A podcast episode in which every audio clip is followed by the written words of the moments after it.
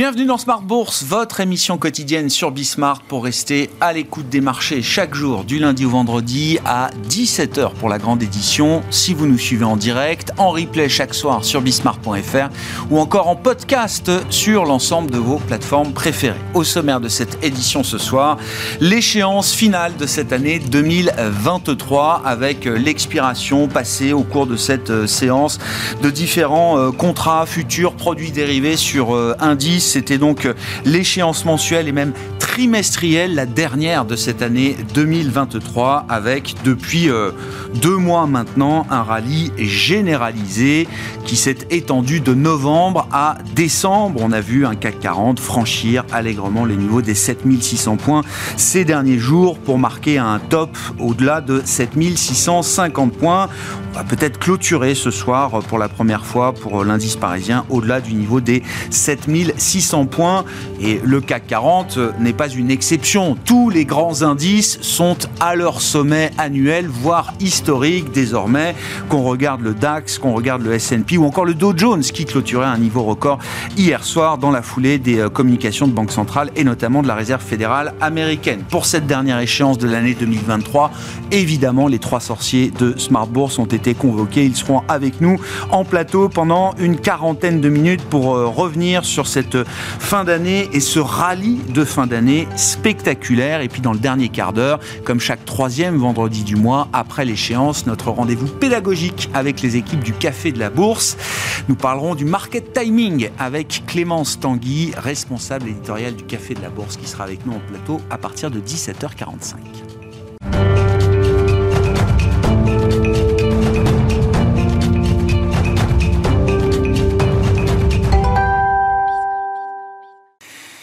D'abord, avant d'accueillir nos trois sorciers, les infos clés du jour sur les marchés, avec des semaines de hausse qui se suivent et qui s'enchaînent pour les indices euh, européens et américains. Le résumé de cette fin de semaine avec Pauline Gratel ce soir dans Smart Bourse.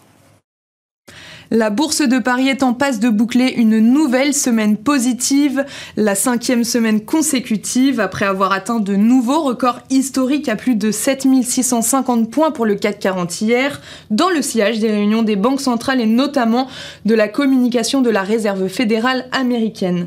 À ce sujet, on notera la prise de parole d'un membre influent de la Fed, le président de la Fed de New York, John Williams, qui s'est exprimé dans les médias américains pour tenter de calmer les ardeurs des marchés concernant les baisses des taux anticipées pour l'an prochain. Contrairement à ce que suggérait Jérôme Powell mercredi soir, Williams indique que le sujet des baisses des taux n'est pas à ce stade la préoccupation première de la Fed. Du côté des indicateurs, les investisseurs ont pris connaissance des enquêtes de conjoncture PMI flash pour le mois de décembre.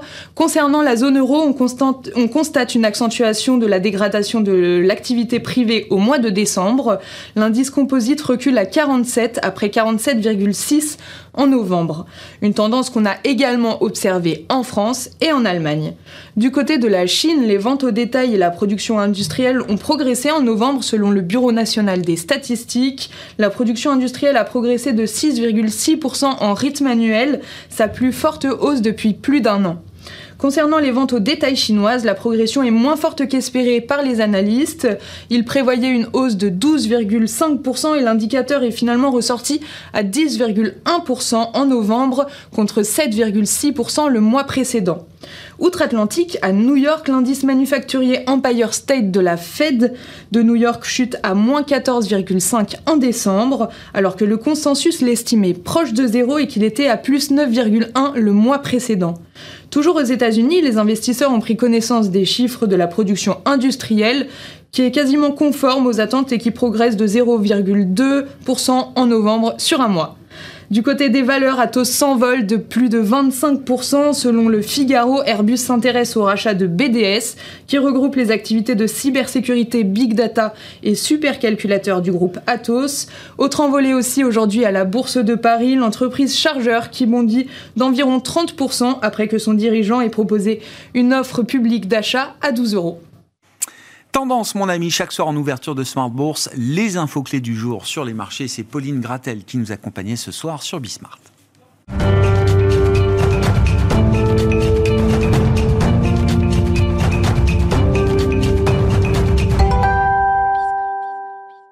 Échéance mensuelle, échéance trimestrielle et échéance finale de cette année 2023. Nous accueillons donc les trois sorciers dans Smart Bourse ce soir. Romain Debré à nos côtés, membre de la cellule info d'experts de Bourse Direct. Bonsoir Romain. Bonsoir. Jean-Louis Cussac, Perceval Finance Conseil. Bonsoir Jean-Louis. Bonsoir tout le monde. Et Philippe Béchade avec nous, évidemment, à distance, le président des Éconoclastes et rédacteur en chef de la Bourse au quotidien. Philippe, bonjour, bonsoir. Merci d'être avec nous et de vous euh, joindre à nous en visioconférence pour cette euh, dernière échéance de l'année 2023. Romain, on avait déjà commenté en novembre, alors l'échéance avait eu lieu le 17 novembre, je crois, de mémoire, qui avait déjà été une... 17, je crois, qui avait déjà été une euh, échéance, euh, on est en train de vérifier, donc déjà, qui avait déjà été une échéance bah, qui marquait une rupture par rapport aux mois et aux échéances précédentes. On avait déjà eu une belle échéance en, échéance en novembre, et on se retrouve avec une échéance de décembre dans la lignée de ce qu'on avait pu observé au cours du mois de novembre. Effectivement, le même euh, pourcentage de progression, quasiment 5,22% de progression de, compensation euh, des futurs CAC 40 du mois de novembre à celle du mois de décembre. 7608 points, euh, pour la compensation du futur CAC 40 à 16h tout à l'heure. Donc 377 points de hausse, c'est effectivement encore un mouvement assez impressionnant parce que dans la continuité d'un mouvement qui avait déjà été fort avant, avec des éléments extrêmement intéressant euh, de contre-pied, contre-pied sur les indices américains qui avaient donné des, signaux, des débuts de signaux baissiers sur le, sur le S&P, sortie de canal haussier de long terme, et, euh, et puis surtout du, un consensus très très pessimiste euh, au mois d'octobre avec un ratio de couverture qui indiquait que les opérateurs étaient très couverts, deux options de vente pour une option d'achat à ce moment-là, et, et, puis ben, un contre-pied donc très violent en amont des publications trimestrielles des entreprises américaines qui a été comme souvent meilleur qu'attendu, et, euh, et, donc un, rallye haussier. On a appris euh, à la dernière échéance, on l'évoquait, que beaucoup de vendeurs à découvert avaient été coincés euh, dans ce rallye, qu'ils avaient perdu à l'époque 43 milliards de dollars sur les marchés américains. Bloomberg a réajusté les chiffres il y a quelques jours, c'est 80 milliards de dollars ah, maintenant. ça a doublé de pertes c'est d'où le mouvement qu'on Les pertes des vendeurs en deux mois, enfin en deux échéances, sont de 80 milliards. Aux États-Unis, manifestement. Donc, donc c'est dire le, le le consensus baissier qu'il y avait, les stratégies baissières qu'il y avait sur des indices américains, euh, le rachat de short. Alors en plus, euh, il y a un autre, euh, il y a deux, choses importantes en termes sur les marchés dérivés en termes de, de phénomènes. Le deuxième, c'est que pour ceux qui étaient plutôt optimistes ou neutres, on va dire les arbitragistes notamment, n'avaient pas anticipé le débordement de certains niveaux techniques. Ça, ça a créé vraiment un phénomène important. Je le surveille depuis quelques mois et je l'avais signalé, il n'y avait pas d'option ouverte ou très peu sur le CAC 40 au-delà de la zone 7003-7004 me disais que c'était un signe qu'on ne le déborderait pas. À noter que pour le mois de janvier, pour l'instant, il n'y a rien d'ouvert au-delà de 7006. Donc on va voir euh, comment ça se construit. Euh, mais quand le niveau a été atteint puis débordé, ça crée aussi un phénomène technique d'arbitrage. Euh, les arbitragistes doivent équilibrer leurs positions. Plus on approche de l'échéance, plus il est nécessaire d'équilibrer les positions et donc d'alimenter ce mouvement de hausse. Et on a vu des journées entières se construire sur un rythme d'une linéarité impressionnante, sans aucun retracement. je crois que le plus gros retracement qu'on ait connu depuis le mois d'octobre sur le CAC 40, c'est de l'ordre de 2%. et des journées, des séquences entières de hausse, comme on a, enfin, mais alors, en, plus, le graphique du DAX qui est euh, vertical. C'est vertical. c'est vertigineux, c'est impressionnant. Euh, c'est-à-dire qu'on voit des paliers atteints et des résistances majeures qui sont débordées comme si elles n'existaient pas, ce qui est assez impressionnant. Alors ensuite, ce qui est intéressant, c'est quand il y a des micro-retracements, on vient s'appuyer dessus. Donc elles sont encore observées par le marché, mais c'est ce débordement technique. Alors là-dedans vient s'engouffrer l'algorithme, le trading automatique, qui voit un trend et qui l'exploite et qui continue, plus ceux qui voient des, des, des figures de retournement haussière se mettre en place. Et c'est là où il y a en plus de ce qu'on était technique, de la participation, de l'élargissement sur plusieurs secteurs. On l'avait évoqué le mois dernier, entre autres tout ce qui était lié à la baisse des taux et donc l'immobilier.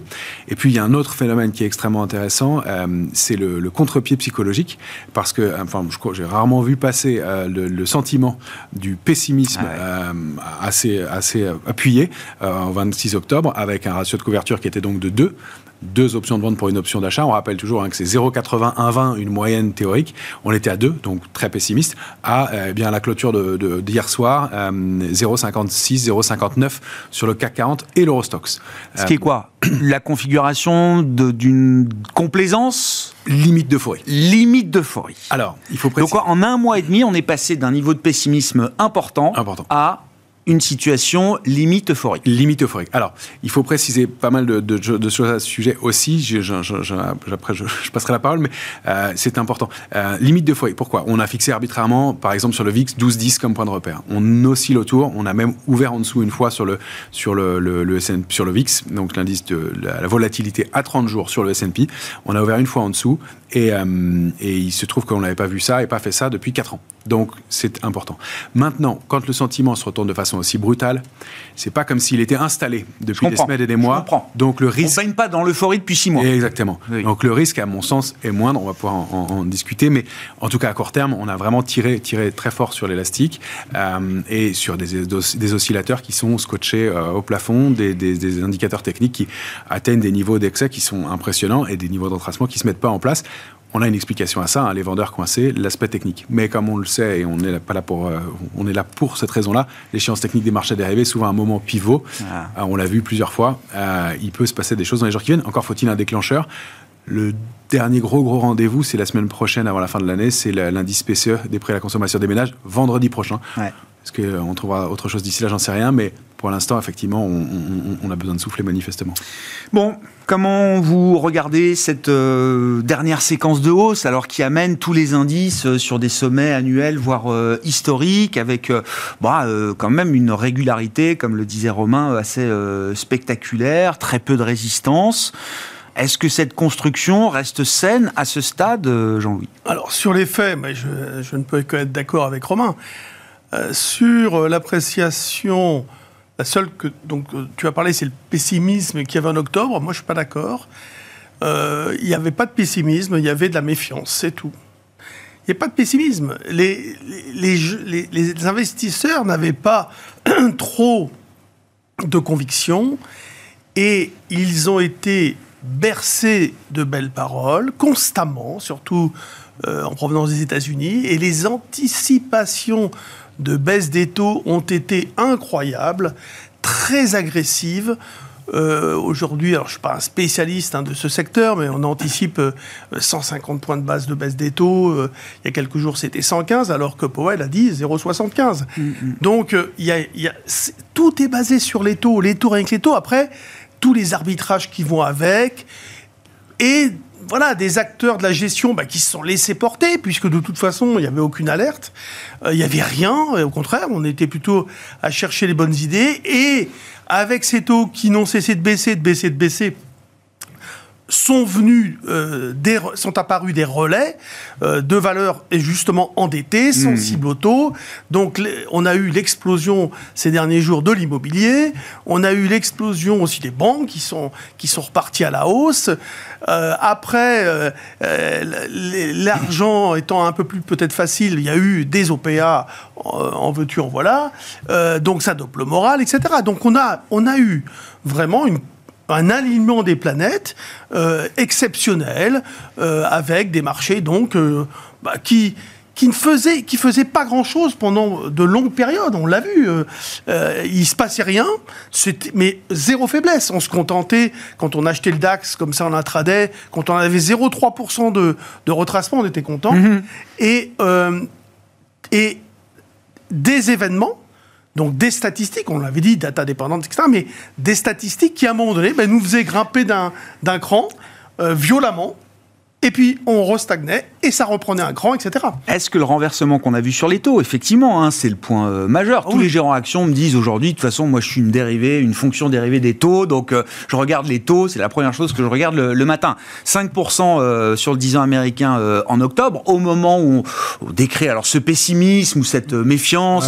on peut, préciser les choses, mais ça dépend de la place. C'est-à-dire si en Europe, effectivement, c'était un peu plus, j'ai pas parlé ni de peur ni de panique, mais de pessimisme. Ah et aux États-Unis, s'ils ont perdu 80 milliards de dollars sur des rachats de short, c'est qu'il y avait du pessimisme. C'est qu'il y avait des gens short. Oui, des shorts. 80 milliards de dollars, c'est quand même du pessimisme. juste, on, est passé sur la baisse du 10 ans américain est passé de 5 à moins de 4% effectivement en, un mois et demi. En, Europe, je suis plus d'accord avec toi. Non, parce que c'était pas, c'était pas la même, euh, c'était pas la même chose. C'était, c'était euh, encore une fois plus, plus, plus ténu. Mais aux États-Unis, 80 euh, milliards de dollars de short, c'est qu'on pariait sur la baisse du marché. Ma question, Jean-Louis, est-ce que ça, est-ce que ce qu'on a vu là, c'est l'amorce d'une tendance pérenne qui peut euh, courir devant nous encore pendant quelques temps Ou est-ce que c'est quelque chose, comme vous dites, d'assez exceptionnel, d'un alignement de planètes parfait, d'une conjonction de, de planètes parfaites qui ne peut avoir qu'un temps?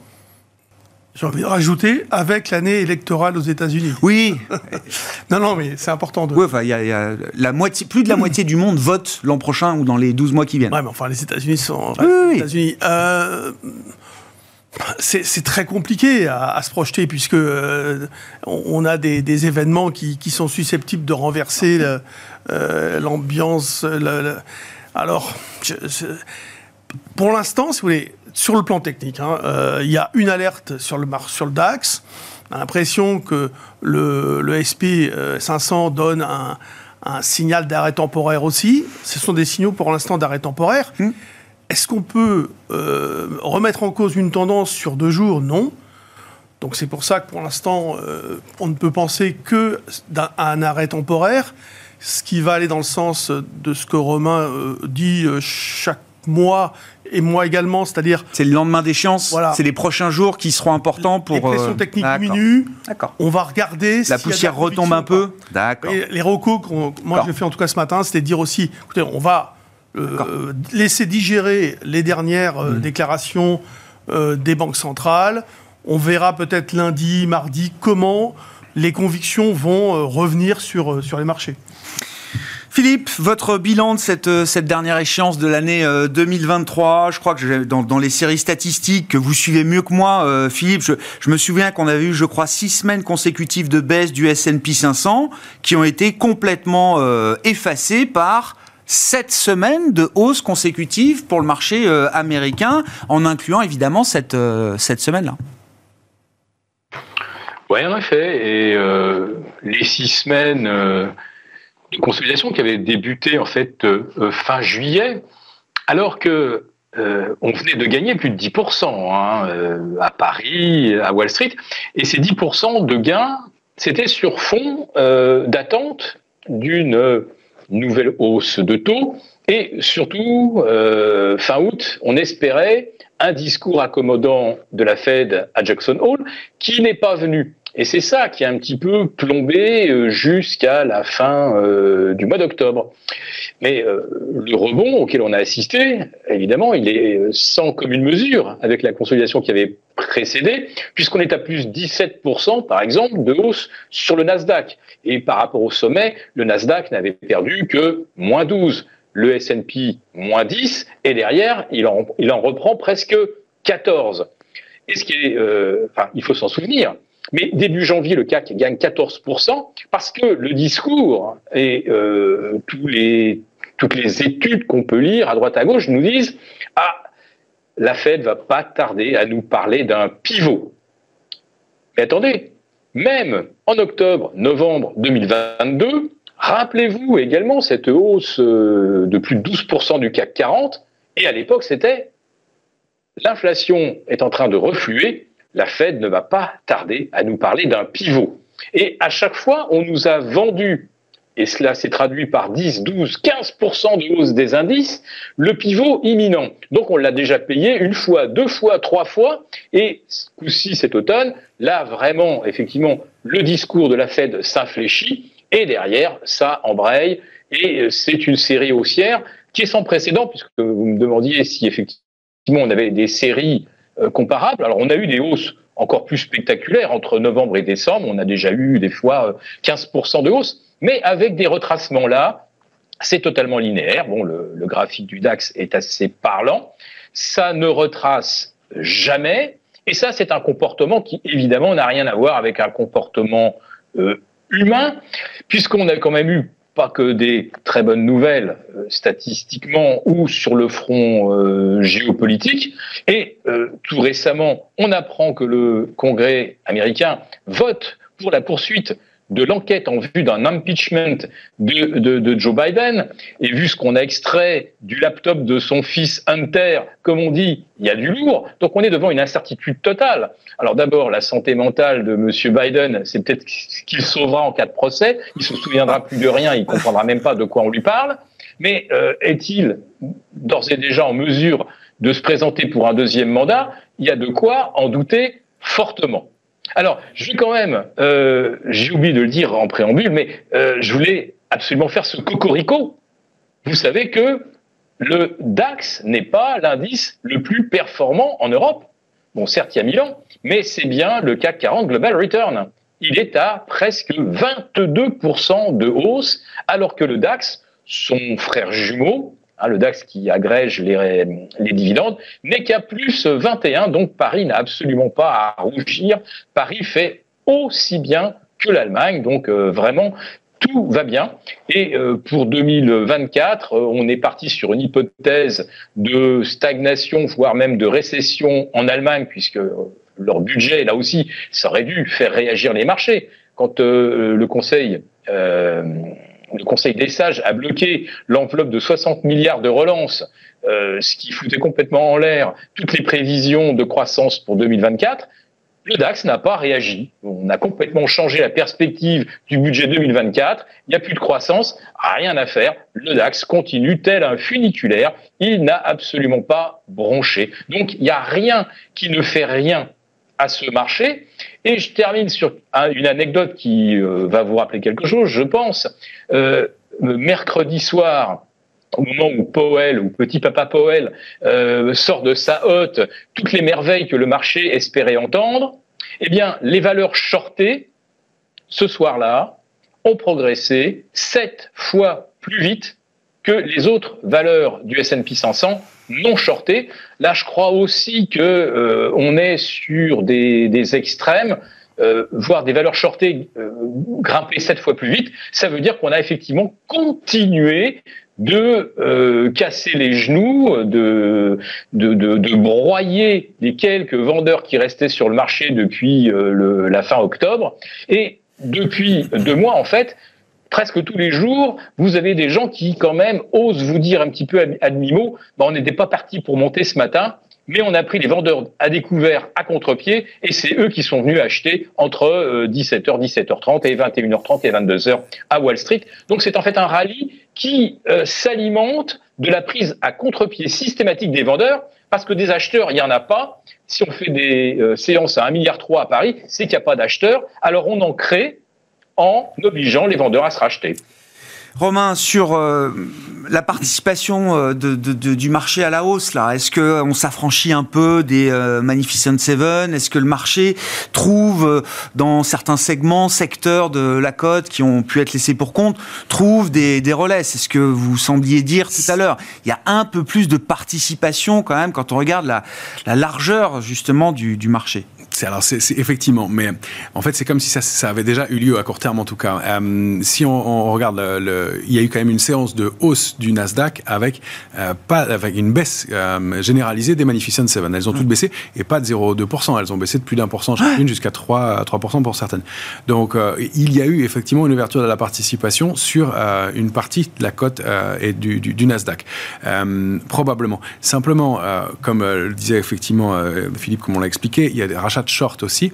Euh, mais euh, ce sont, des signes intéressants. Sur les valeurs euh, parisiennes, celles que je regarde le, plus, on a déclenché des choses, mais on est déjà allé chercher des cibles hyper importantes. Alors, je ne sais pas si je prends un cas de figure comme Capgemini. Mm. Elle a touché, elle est sortie d'une congestion de deux ans. elle a déjà touché une première cible aux alentours de 193,45. Sa cible, la cible légitime graphique de la sortie de congestion, c'est 222. Mais est-ce qu'elle va pouvoir aller toucher ces niveaux-là tout de suite? Je ne sais pas. En fait, je pense, et c'est euh, d'après ce que je vois pour la participation, il s'est passé des choses sur les futurs. Il y avait 2 800 000 contrats ouverts sur l'Eurostox au 15 septembre. Je vous ai parlé d'une position ouverte qui était extrêmement basse sur l'Eurostox. La moyenne avant, c'était 4 millions sur l'année et demie qui avait précédé. C'était 4 millions de contrats. 2 87 000. Là, on arrive à l'échéance avec 2 957 000 contrats. Donc, euh, il y, a une grosse création. Mais on a eu ce contre-pied technique. Donc, on ne peut pas encore distinguer quelle va être la part de, technique dans cette et ce qui va ressortir après l'échéance. Donc c'est ce que disait Jean-Louis. Il faut laisser la poussière retomber. Euh, on n'a pas de lisibilité très claire. Maintenant, il s'est quand même passé quelque chose. On est passé d'un état d'esprit à l'autre de façon trop rapide. Donc à court terme, et ce dont j'ai peur, c'est qu'on s'ennuie un petit peu euh, dans, les, dans les jours, dans les semaines qui viennent, parce qu'il va plus y avoir un vendeur dans ce marché, à moins qu'il y ait un signal ou un déclencheur. Mm. Mais pour l'instant, euh, c'est ce qu'on a vu dans toute cette hausse. Ils sont, ils se sont fait coincer, et euh, c'est aussi ce qui a alimenté la hausse, une hausse sans volume. C'est que quand il n'y a pas de vendeur, bah, le marché monte de lui-même, il est aspiré à la hausse. Donc, sur les indices, je ne m'attends pas à des, des, des, des, progressions encore très fortes. Alors, on peut chercher des extensions. Sur le CAC 40, on était grossièrement entre avril et septembre, entre 7002 et 7006. Mmh. On est passé, on est descendu à 6008, j'arrondis. Ah euh, on a réintégré le trading range d'avril à septembre, 7002, 7006. On est en train d'essayer de le déborder par le haut on oscille autour. Je suis pas sûr qu'on ait le momentum pour le faire compte tenu du rebond qu'on vient de connaître, de la période, des excès techniques qu'on vient d'expliquer. Mais si on s'installe au-delà de 7006, graphiquement, techniquement, ça nous donne un range de taille équivalente et on doit aller chercher une zone 7940, 8000. Donc ça fait 5% hein, par rapport au cours actuel et encore. Donc euh, si c'est le, score pour l'année prochaine, ce sera pas une très forte hausse des indices. Les 8000 sont à 5%. Les 8000 sont à 5%. Donc, euh, donc graphiquement et techniquement, j'en sais rien et je veux pas faire de conjecture là-dessus parce que c'est euh, du pari. Euh, il, faut, il va falloir voir.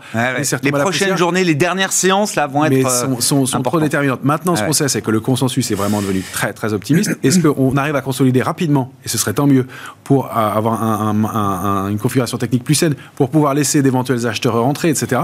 Ou est-ce consolider, ça veut dire euh, nous nous ramener à 15 530 sur, 15 530 sur le Nasdaq 100, euh, autour de alors de la médiane du range sur le CAC 40, 7000, 7000 on a dit 7000 7002, 7006, 7004, 7393 sur, le, sur le futur. Euh, ce serait, euh, voilà, ça peut être ça et on peut s'ennuyer un petit peu. En revanche, il s'est passé d'autres choses ailleurs et en dehors des indices, euh, c'est individuellement sur les valeurs et sur les secteurs qui étaient en retard. Et ça, il va falloir voir si on le confirme ou non. On avait évoqué le mois dernier ce qui se passait sur le secteur de l'immobilier. Ça s'est confirmé. Et, les cibles sont atteintes en, feu. Mais au point près. C'est-à-dire que les graphiques qu'on avait étudiés ensemble il y a trois semaines sur Unibuy, bah, les cibles sont atteintes au centime près, 68,15. Mais donc c'est d'une technicité et d'une propreté absolue. 63% de hausse depuis octobre pour, euh, pour Unibuy. Euh, donc ce secteur-là a payé, il a déjà fourni son premier effort. Est-ce qu'on va pouvoir continuer? C'est toujours possible, c'est le sens de la tendance, mais pour l'instant, on a déjà atteint des cibles de court terme. Donc il va falloir faire une pause.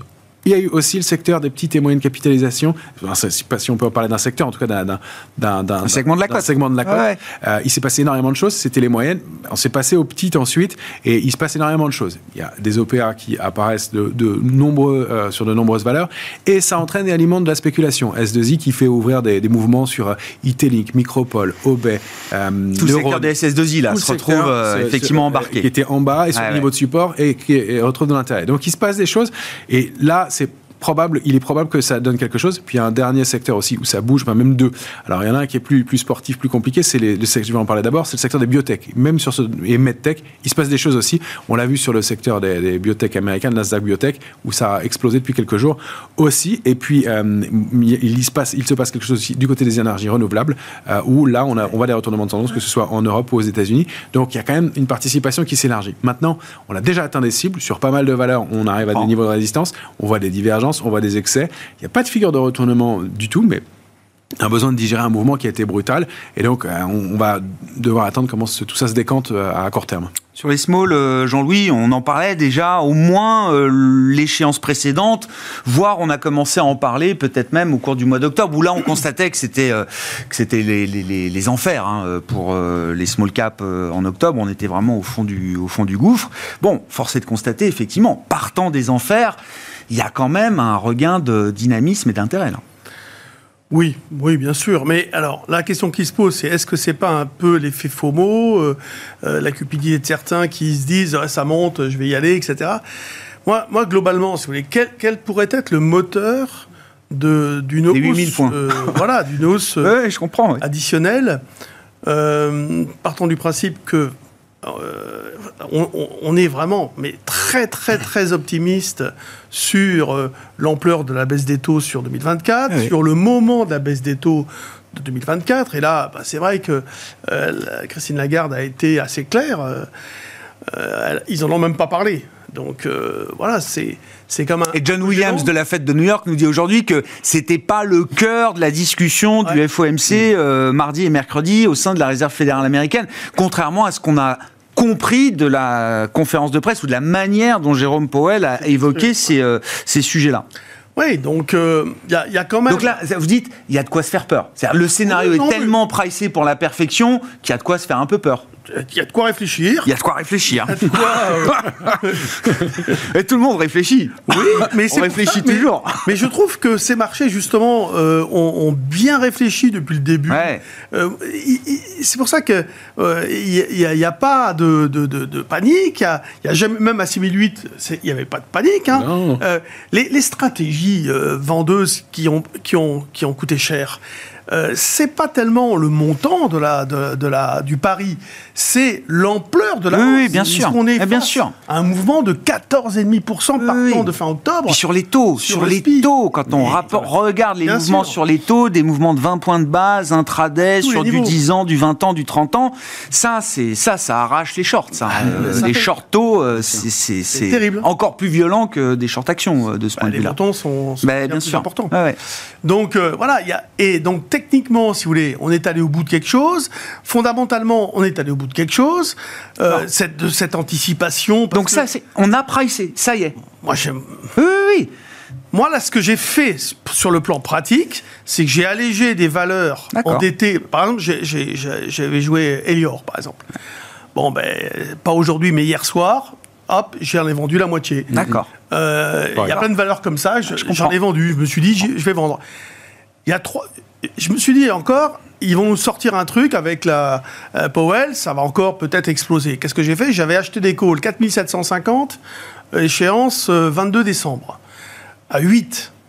Il est monté à 49. Durant la hausse, j'ai vendu un tiers en futur. Ah non, en futur. et, et le marché à côté de monter, et j'ai fait donc 100% en poudre synthétique, donc en décalage. en jouant gratuitement, puisque on était dans la monnaie. Et là, aujourd'hui, voyant ce qui se passe, j'ai vendu mon call 4750 entre, euh, enfin, jusqu'à 49, 50, et euh, j'ai racheté du 4820 12 janvier. C'est, voilà. Donc j'ai décalé, donc je rends moins, et j'ai vendu un petit peu de poudre parce que je me dis le marché, il va pas baisser non plus très vite. Donc euh, voilà, j'ai fait des stratégies comme ça. Je pense, et je ne suis pas payé pour vendre le bouquin de Romain, je pense que c'est une phase de marché aujourd'hui où il faut aller sur les options hmm. euh, pour euh, euh, éventuellement monter des stratégies. Bah, si on est vraiment optimiste, on peut acheter par exemple du call 7007. Moi, hier, je l'ai payé 50, 53, je crois, un truc comme ça. je l'ai revendu à 70. Euh, je, vais, je, vais, je vais travailler avec, mais je ne l'ai pas bien payé. Il a, même baissé encore après. Euh, mais voilà. D'accord, faut pas être plus agressif que ça. avec 9 de vol, oui, 9, 10 de vol, 10 de vol. Et dès qu'on va un peu plus loin, on, sur des deltas de 0,3, 0, on va avoir même du 8,5 de volatilité implicite. Chose qu'on n'avait pas vu depuis longtemps. Mais à la monnaie, on est à 10,5. 10,5, ça nous ramène euh, décembre 2019, euh, enfin octobre, novembre 2019 là. Mais bon, où le marché, où j'avais dit, attention maintenant, faut se barrer parce que s'il y a un catalyseur négatif, oui, ça peut faire. Oui, c'est pas encore le cas. Il faut du temps quand même. Oui, il faut que. Faut qu'on passe du temps dans ce genre de schéma et, de ce genre de configuration de marché. Je pense que qui achète. Donc c'est pas barrez-vous. Qui vend des options Ce sont les market makers qui savent faire leur boulot. Les gérants, les spéculateurs, euh, ils sont pas tellement encore, surtout les gérants, ils sont plutôt encore acheteurs d'options. Ils cherchent à se couvrir, etc. On n'est pas dans la vulnérabilité. Philippe vos commentaires sur, euh, sur ce qu'on est en train de, d'écrire en plateau. Puis je voulais bien aussi que, qu'on, parle avec vous peut-être du, Forex, hein, parce que derrière la, baisse des taux, les anticipations de baisse de taux, le pivot de la Fed, effectivement, bah, il y, a, du mouvement un peu plus, en tout cas sur les, devises ces derniers jours, que ce qu'on a pu observer euh, précédemment. Hein. Ouais, ouais, là, on va dire qu'il y a une sorte euh, de, de conflit, de duel d'agenda, enfin, de, prévision. Euh, est-ce que la BCE est la première à, à dégainer les baisses de taux parce qu'on est déjà en récession les États-Unis?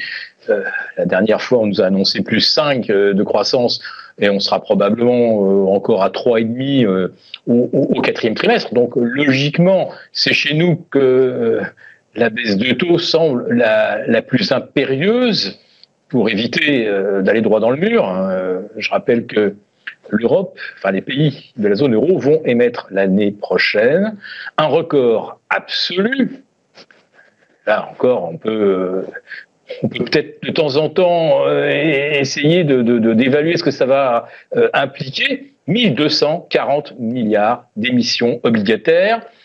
C'est 1240, donc c'est le record absolu. Et le niveau moyen, on va refinancer ces 1240 milliards en imaginant, moi je, vais être très optimiste, je vais aller sur une hypothèse de moins 100 sur les taux euh, européens, donc on finira peut-être 2024 à 300 euh, ou à 275 points, euh, ça veut tout de même dire que l'on va refinancer la plus grosse enveloppe avec les taux les plus élevés qu'on ait eus depuis pratiquement 2007-2008, avant que les taux s'effondrent littéralement. Donc l'ardoise va être absolument colossale il y a un moment où ça va forcément euh, soit impliquer une hausse de la fiscalité, soit euh, de l'austérité. Alors je, je sais bien qu'on n'est absolument pas prêt à subir un choc de type euh, argentin. Et les marchés se disent une chose, ben, si la baisse des taux, ça suffit pas pour nous éviter une récession, et alors que la facture de, de l'endettement va être la plus élevée de l'histoire, bah du coup, euh, est-ce que au bout du bout, on verrait peut-être pas poindre euh, un retour de la planche à billets si d'un seul coup euh, les marchés commençaient à pousser des cris de douleur Et on sait que chaque fois que les marchés redeviennent volatiles, vous avez immédiatement tous les bons médecins de Wall Street qui, se penchent sur le cas de ce, de ce patient qu'on ne peut pas laisser évidemment tout sauter, souffrir etc. Alors, je vais juste préciser quelque chose. Euh, le forex, donc, les anticipations, euh, elles vont se croiser, se recroiser. Tant que l'euro euh, ne refranchit pas les 1, 10, 60, on va dire que pour l'instant, la tendance reste quand même plutôt haussière moyen terme sur le dollar. Alors, si le dollar reste plus fort que, que l'euro, et ça serait logique, vu le différentiel de croissance, peut-être qu'à un moment, ça finira par gêner un petit peu les valeurs exportatrices américaines. Mais euh, pour l'instant, Wall Street est sauvé, et on ne l'a pas évoqué, mais euh, le, SOX, l'indice des semi-conducteurs, bat aujourd'hui même, hein, jour des quatre sorcières, bat aujourd'hui son record historique absolu à 4160. Autrement dit, on est à plus 30 sur le SOX depuis le 26 octobre dernier. On est à plus 66 depuis le 1er janvier et on est à plus 257 depuis 5 ans. Donc cherchez pas trop euh, si les taux c'est important, pas important. Quand vous regardez le SOX, et là je dirais qu'on peut parler des 12 mercenaires, hein, les 12 producteurs, les 12 principaux producteurs de semi-conducteurs, vous avez quelque chose qui est résilient à tout, absolument à tous les guerres, euh, les, risques électoraux, la hausse des taux, la baisse des taux. Vous regardez le SOX, il monte tout le temps. Euh, hausse, baisse, ça n'a aucune importance. Donc, si je devais faire un call sur 2024 en étant très optimiste, ah. pour moi, le SOX, c'est le symbole de quelque chose de totalement invulnérable. Donc, il faut avoir du SOX en portefeuille pour 2024, euh, Philippe on entame la, tournée des convictions là, donc euh, ça c'est votre conviction 2024. Vous voyez mon sourire. Euh, le SOX, il prend 66% en 2023, alors que le S&P est à plus 22. Euh, on est au-delà, bien au-delà donc des plus 50 du, Nasdaq. On est sur des niveaux de surachat qu'on n'a pas vus depuis mars 2000 sur les dot-com. Voilà ces, ces, valeurs-là euh, qui composent le SOX, leur rendement, il n'est même pas de 0,4%. Même s'ils sont tous très profitables, on les paye tellement cher qu'il n'y a pas de rendement. Euh, donc, euh, si vous voulez, on ne joue que la poursuite de l'expansion des multiples, la hausse des cours, mais il n'y a rien. Mais moi, je veux un vrai call, Philippe. Hein. Je veux pas un call ironique. Hein. Je veux une vraie conviction. Est-ce que vous pensez qu'il faut encore avoir du SOX pour 2024 Non, moi pour 2024, euh, mon, Ah. mon, mon, mon call, mais qui reste un petit peu conditionnel, c'est le retournement à la hausse euh, du nickel, du lithium, euh, du cuivre. Et euh, ça, ça me donnera euh, a priori un, un, un bon signal Ah ouais. euh, moyen, voire euh, long terme. Donc moi, je, je suis plutôt tenté d'être vraiment dans le concret, Ouais, ouais, très bien. dans, dans, Métaux, dans l'extra. métaux dans industriels alors. Très bien. Métaux industriels métaux chez euh. Philippe euh, pour 2024. Oui, Philippe? Alors, euh, métaux participant à la transition énergétique, hein. Ah. précisément, pas l'acier, donc pas le zinc, euh, C'est un pas call. le. Ça, pas- c'est pas un call très clair. Le compartiment des métaux dédiés à la transition euh, énergétique. Ça, c'est le call de Philippe pour 2024. Romain? Ben, je, je- devais en choisir, on en a parlé, et moi j'en avais plusieurs des calls, donc je devais en choisir un, et je vais choisir l'argent. Ah, Euh, parce que. euh, bah, on n'est que pas très loin. hein. C'est un non, peu la sais, même idée. euh, mais là, c'est spécifique argent. C'est spécifique argent. Pourquoi l'argent plutôt que l'or déjà? Parce, que la configuration graphique. Est meilleure. Elle est, elle, est, elle, est, elle est excellente, elle n'est pas déclenchée. Il faut passer à 24-40, puis la zone euh, 25-32, 26-68. Et là, euh, on ouvre la voie à une figure de, de retournement haussière et on a en mire 36 34-78 au moins. Euh, il y a de l'accumulation euh, dessus. Alors c'est hyper volatile, euh, donc c'est un peu, un peu difficile à, travailler, mais en conservation. On accumule tant qu'on est au-delà de 21, euh, donc il faut supporter cette volatilité. Je sais qu'on en parle souvent ensemble, Ah ouais, mais c'est toujours un peu plus haut. Ouais. Euh, C'est-à-dire commencer à 19, c'est plutôt 24, même avec la volatilité qu'on connaît, parce qu'on est repassé par 20 euh, depuis. Mais mais le, le- le- la transition énergétique, bien sûr. Et, et donc, c'est un métal indispensable pour ça. C'est un métal qui rattrape. Les consommations sont 5 fois inférieures aux préconisations euh, des, des grands organismes Mm. pour la transition énergétique. C'est valable dans le- le- l'éolien, c'est valable dans le, le photovoltaïque, c'est valable dans l'automobile. Euh, et donc, euh, je pense qu'il y, a des- il y a des choses à faire de, de- de ce côté-là et que c'est un, un- un- aussi un actif qui peut être au refuge, euh, qui donc peut présenter un intérêt. Une décorrélation, décorrélation refuge, et une- effectivement. un Ouais, ouais. arbitrage intéressant. Ouais. Vous avez droit à une deuxième idée. Alors, Non, mais- deuxième idée. Euh, alors, il faut sélectionner. J'ai- J'aime bien, je regarde les, les équipementiers automobiles, il se passe des choses là. For- Forvia, elle a pas mal bougé aujourd'hui. Euh, il y a peut-être quelque chose à faire de ce côté-là. Donc, c'est vraiment.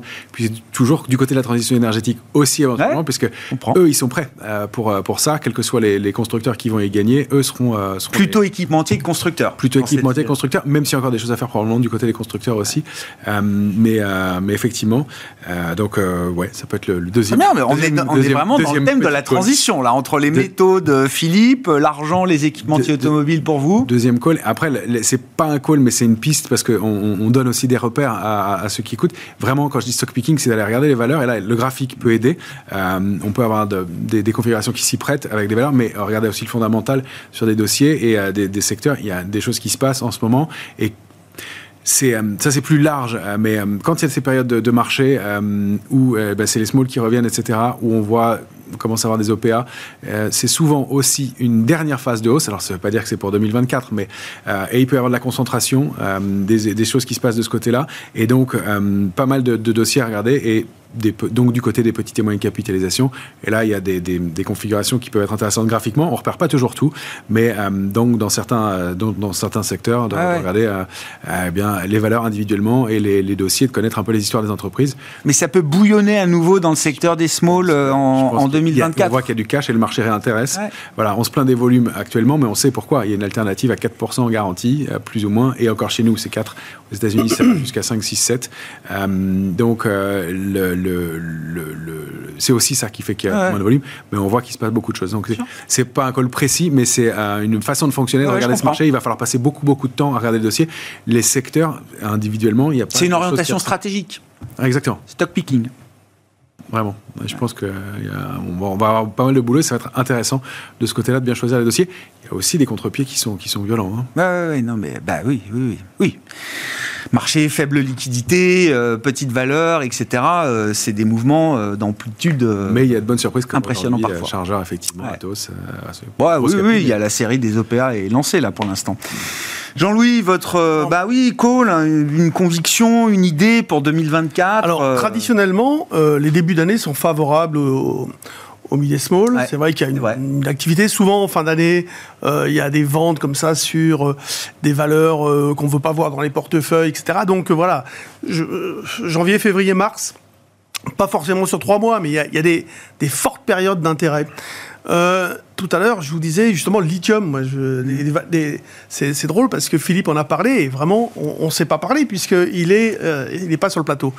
Euh, mais c'est vrai que moi, je me disais, il y, a, il y, a, des matières premières comme ça qui pourraient être un petit peu le, intéressant à acheter et, dans une perspective long, long terme. Hein, parce que avoir une conviction comme ça, c'est une conviction longue. Oui, on parle d'investissement là. Voilà. Et alors, qu'est-ce qui pourrait, euh, en France, par exemple, prenons la France, prenons le, les, le CAC 40, la, la galaxie Bolloré Vivendi, tout ce qui va se passer autour. Mm, mm, mm, Alors Vivendi rentre dans le CAC.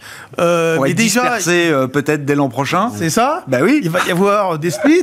il va y avoir euh, alors Avas, etc. Alors voilà. Mais il va se passer plein de choses autour. Oui, mais alors concrètement quoi? On achète du Vivendi et on attend? Alors oui, ça peut être une bonne idée. Déjà, premièrement. Du Bolloré, pourquoi pas? Moi, je pense que Bolloré peut décoller. En tout cas, la Gardère, c'est, enfin voilà, tout ça, il y a un intérêt spéculatif qui n'est pas pricé. Euh, c'est un peu le track record de Vincent Bolloré de savoir euh, créer et recréer de la valeur, externaliser de la valeur dans ses conglomérats et les groupes qu'il a pu euh, diriger. Il l'a fait plusieurs fois. On a déjà eu l'occasion de voir à l'œuvre. Pas mauvais. Et donc là, voilà, il repart avec l'idée de démanteler son groupe. Je pense qu'il faut regarder ça de près. Il y a, c'est très bon call. Très bon call, ça. C'est un call aussi. Oui, Romain, vous dites, vous validez ah, On avait recommandé Bolloré récemment, donc, euh, et, et, on regardait Vivendi. Et donc lundi, retour de Vivendi dans le CAC, enfin qui va, qui vient, qui sort, qui revient, euh, pour être euh, potentiellement dispersé, splitté dans les prochains mois et les prochains trimestres, si jamais c'est la stratégie qui est définitivement validée et confirmée par Vincent Bolloré.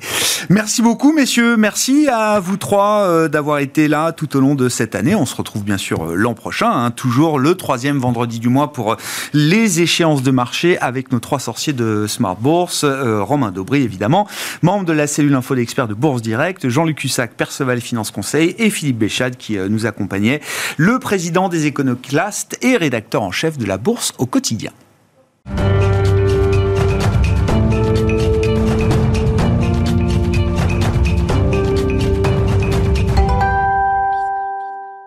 Le dernier quart d'heure de Smart Bourse, chaque troisième vendredi du mois, dans le sillage de l'échéance de marché des trois sorciers. C'est notre rendez-vous avec les équipes du Café de la Bourse. Et c'est Clémence Tanguy qui est avec nous pour ce rendez-vous mensuel, responsable éditorial du Café de la Bourse. Bonsoir Clémence. Bonsoir. Merci beaucoup d'être euh, avec nous avec un parfait sujet euh, qui se prête parfaitement euh, à la situation de marché qu'on connaît, puisque tous les grands indices sont à leur sommet annuel ou historique et ou historique. Et donc se pose la question de, du timing pour euh, investir euh, en bourse.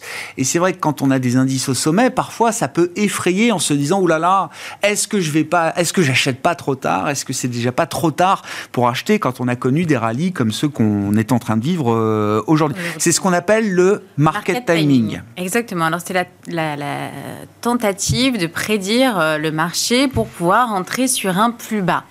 Alors, ça, peut, ça peut euh, euh, se, conjuguer à toutes les classes d'actifs. Hein. Alors, euh, il y a la bourse, évidemment, les actions, mais on a aussi les obligations, l'immobilier, matières premières, absolument tout. Bon, là, on est dans Smart Bourse, on va quand même parler de, la bourse, hein, mais du marché action. Pour, n'importe quel actif, se pose la question du timing. Est-ce que c'est le moment d'acheter un appartement? Est-ce que c'est le moment d'acheter une action? Tout à fait. Qu'est-ce qu'on peut dire de cette manière de, de, réfléchir? Parce que il y, y, a cet adage dans les marchés qui nous dit timing is crucial pour des professionnels, de l'investissement, pour des traders, la question du point d'entrée, la question du timing est parfois un sujet important. Tout à fait. Mais pour l'investisseur particulier, pas vraiment. En fait, c'est plutôt une très mauvaise question. Alors, parce qu'il y a quand même deux cas de figure où euh, ça va s'avérer catastrophique. Alors, la première, c'est euh, bah, le, le, cas qui sont plus hauts. Enfin, Les indices boursiers, leur plus haut, général, de manière générale. Donc, on se dit, oui, alors effectivement, c'est peut-être pas forcément le bon moment pour investir parce que ça va pas durer longtemps, surtout qu'il y a la récession qui pointe, tout ça. Ça va pas très bien du côté de l'Allemagne. Enfin, bon, on n'a pas des perspectives extraordinaires. Ça monte seulement avec euh, les taux d'intérêt qui, normalement, devraient connaître un assouplissement l'année prochaine. Bon, bref, il y a quand même plein de bonnes raisons de se dire que ça ne va pas durer et que donc on va rentrer sur un plus haut, donc il faut attendre. Mais le problème, c'est que les gens qui disent ça sont généralement ceux qui, quand le CAC était à 7000 points, allaient vous dire oui, mais en fait, c'est pas sûr que euh, on soit en bas, donc ça va sûrement descendre encore. Donc, il vaut mieux attendre pour acheter plus bas. Et en fait, qu'est-ce qui se passe? Bah, C'est une excuse pour ne jamais les investir. Donc, on ne rentre pas sur les marchés. Et puis surtout, quand, on est, quand on est à moins 15 ou moins 20, ah bah là on se dit bah là c'est les ça. Ah bah non, là il n'y a plus personne. Moi je l'ai voilà. vu 25. Mais je vais attendre pour acheter, ça perd 5. Non, je vais attendre, ça perd 10, ça perd 15, ça perd 20. Ah bah non, bah là on va perdre 30 ou 40, donc j'arrête, je, ne rentre plus dans le, marché. Le particulier est quand même très mauvais généralement pour le market d'amis. Donc qu'est-ce qu'il faut faire? Bah on l'évite. Non parce que surtout que parfois Enfin, ça peut aussi arriver. On se dit, non, mais alors dans ces cas-là, oui, alors là, c'est super, un bon point d'entrée, je vais rentrer, tout, voilà, j'ai mes économies, je mets 20 000 balles. Ah bah ouais, mais hein, c'est ah pas le bon moment, en fait. Ça. Donc, donc c'est quand même super, super risqué et il faut arrêter à de vouloir absolument timer le marché. Alors, évidemment, on peut se dire, mais oui, mais le marché, il obéit quand même à des règles euh, assez euh, cycliques. Enfin, on sait très bien que les cycles boursiers succèdent, que on a euh, le boom, enfin, on a la, la, la récession, la dépression. Enfin, oui, bien sûr, mais d'abord, vous savez jamais quand est-ce que le crack va arriver. Alors, parce que d'abord, parfois, c'est complètement euh, imprévisible, hein, ce qu'on appelle un signe noir. Le Covid, bon, voilà, personne l'avait vu venir. Euh, voilà, ça là, c'est descendu, c'est pas mal descendu.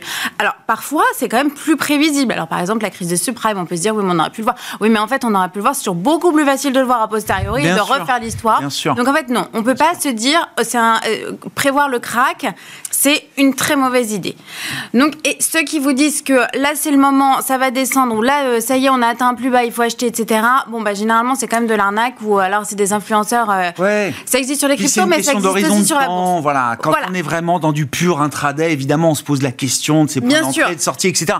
Quand c'est une logique d'investissement, pour un investisseur on peut réfléchir. particulier de long terme, franchement, on oublie. Voilà, c'est ça c'est pas la question, ça doit pas être un sujet bloquant.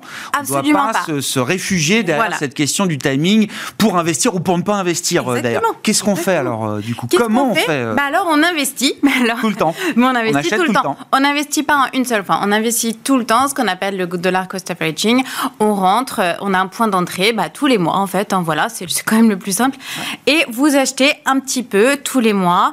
alors je sais pas, soit une somme fixe, 200 euros, 300 euros Soit vous mettez un pourcentage de vos revenus si euh, il varie, donc vous dites euh, j'investis 10% euh, en bourse tous les mois, voilà. Alors c'est quand même hyper facile de faire ça maintenant hein, parce que les courtiers ont, comme, ont mis en place des, plans d'investissement programmés, donc c'est quand même très très simple. Et puis vous pouvez aussi le faire si vous avez peu de sous parce que d'abord les ETF ça vous permet de vous positionner à moindre frais avec une très large diversification. Vous avez même les néo-courtiers maintenant qui vous font des fractions d'actions à partir de 1 euro. Donc vous achetez mais des centaines d'actions avec 100 euros et vous entrez très progressivement sur les marchés, c'est le meilleur moyen de lisser le risque et d'avoir de la perf au bout du compte. Et hein. puis ça permet d'avoir cette logique en tête, euh, voilà, la, la logique des marchés, même comme vous dites, si c'est 50 ou 100 euros par mois, c'est déjà un apprentissage. Et je suis exposé, moi, en tant qu'investisseur, à des actions, à des actifs risqués. Je comprends la logique du marché, je suis ça de loin. C'est pas une question de budget. Hein. Non, ah absolument pas. Ça, il faut oublier. Je reviens quand même à l'histoire du, euh, du timing. Alors le fait que les DCA soient programmés aujourd'hui, je pense que ça change aussi la donne parce que avant on se disait bah oui je vais mettre 50 ou 100 euros par mois. Alors on le fait un mois, deux mois, trois. Et puis le quatrième mois, ah bah non là ça va être Noël donc je vais pas le faire. Et puis après c'est janvier, j'ai les courses de rentrée. donc, euh, mettre un voilà. programmé en fait. Exactement. ça crée une contrainte et une obligation qui est plutôt intéressante sur le plan de l'investissement. Exactement, exactement. C'est ça qu'il faut mettre en place. Alors après, il y a d'autres moyens aussi de vouloir accroître sa performance en ayant toujours un investissement euh, échelonné. On va parler d'investissement dynamique échelonné. Et alors, dans ces cas-là, euh, la logique est la même. Vous investissez tous les mois une somme d'argent sur les marchés, mais elle va varier en fonction des circonstances de marché. Donc ça veut dire que si les marchés sont chers, bah, si vous, vous investissez moins. S'ils sont bon marché, vous investissez plus. Alors par exemple, je sais pas, vous avez un ETF sur le CAC, vous vous dites euh, j'investis 100 euros tous les mois. Alors s'il est en dessous de sa moyenne mobile, euh, je sais pas, 100 jours, 200 jours, vous vous dites ah, bah, il est en dessous, super, je mets 200. Il est au-dessus, vous vous dites bon bah ok, je mets 50. Et il est dans sa moyenne mobile, vous vous dites bon bah je garde, je mets 100. Alors ça, ça va quand même permettre d'accroître encore la performance et c'est quelque chose qui est quand même relativement simple à mettre en place. Mais bon, ça demande quand même un petit peu plus de temps, un petit peu plus de connaissances. Donc, si vraiment vous n'êtes pas familier des marchés, que vous voulez pas y passer du temps, rien du tout, vous concentrer sur DCA. Si vous voulez aller chercher un peu plus de gains et que vous êtes, euh, vous avez voilà un peu d'attrait pour ça, bah, vous pouvez passer en investissement dynamique le dis. Ouais très intéressant. C'est une très bonne manière de, de, rentrer dans les marchés, de se confronter euh, pour la première fois parfois au, au, marché. Les grandes leçons aussi que me donnent les, les boursiers avec un peu d'expérience, c'est attention, effectivement, une fois qu'on sort des marchés, c'est pareil, jamais sortir complètement des marchés. Non. Une fois qu'on sort des marchés, après, la question du timing, euh, la psychologie fait que... Tout à fait. Euh, on retrouve jamais l'envie ou le courage ou l'élan de, de, revenir dans le marché une fois qu'on a sorti toutes ces, ces positions. Merci beaucoup euh, Clémence. Merci d'être venu euh, évoquer pour nous le sujet du euh, market timing, qui est la fausse bonne idée, effectivement, peut-être pour les particuliers, avec d'autres méthodes et d'autres stratégies beaucoup plus douces pour justement investir chaque fois, chaque mois ou chaque trimestre, un petit peu de son épargne. Merci beaucoup Clémence. Clémence Tanguy, responsable éditoriale du Café de la Bourse, qui était avec nous l'invité de ce dernier quart d'heure de Smart Bourse. Je rappelle que tous ces rendez-vous sont à retrouver en replay, évidemment, sur bismart.fr. Notre rendez-vous mensuel avec le Café de la Bourse chaque troisième vendredi du mois. On se retrouvera donc évidemment à partir du mois de janvier. Voilà pour cette édition ce soir. Retour de Smart Bourse encore la semaine prochaine, bien sûr. Lundi notamment à 13h30 pour le plan de trading avec IG et à 17h en direct pour la grande édition.